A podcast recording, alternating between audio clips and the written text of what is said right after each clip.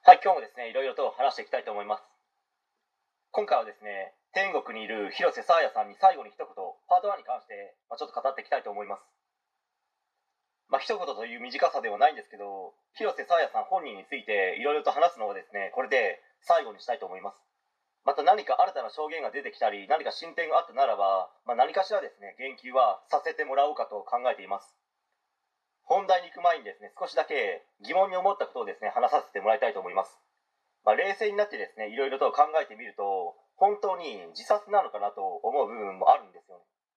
まあ、広瀬沙耶さんってものすごく頭がいいわけですよね。仮に、まあ、とても不謹慎で大変申し訳ないですけど、頭が良すぎる沙耶さんが自ら命を絶つとなった場合ですね、自身の自殺に関してのことや、お母さんのこと、加害者たちのこと、隠蔽した学校のことなどを何も言及せずに遺書も残さずに自ら命を絶ちますかね？本を読むことは好きだとダーボーさんの動画で言ってましたし詩を書くのも好きみたいなこともおっしゃってましたので何も書かずに自ら命を絶つとはどうしても思えないんですよね、まあ、そこの部分がとても不可解でして、まあ、それに頭がいい中学生が投資というものを選びますかね、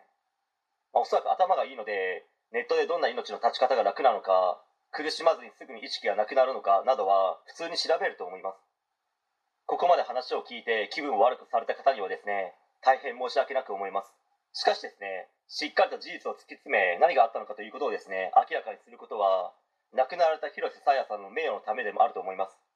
いじめを受け辛く苦しい思いをし助けてほしいですね。肝心の学校にも隠蔽され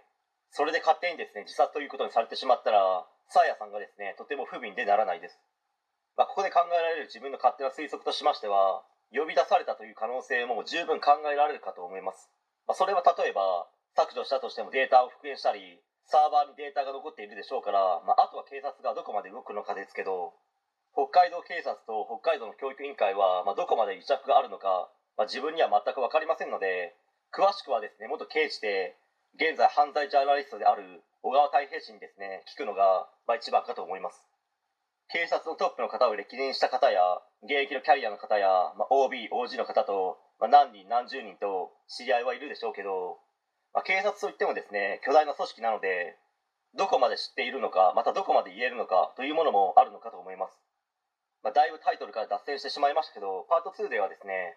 サーヤさんとナーボーさんの会話の中で出てきたサーヤさんが言ったですねやりたいことに関係した大学とかには行くべきなんですかという質問に答えて最後にしたいと思います。はい、え今回以上になります。ご視聴ありがとうございました。できましたらチャンネル登録の方よろしくお願いします。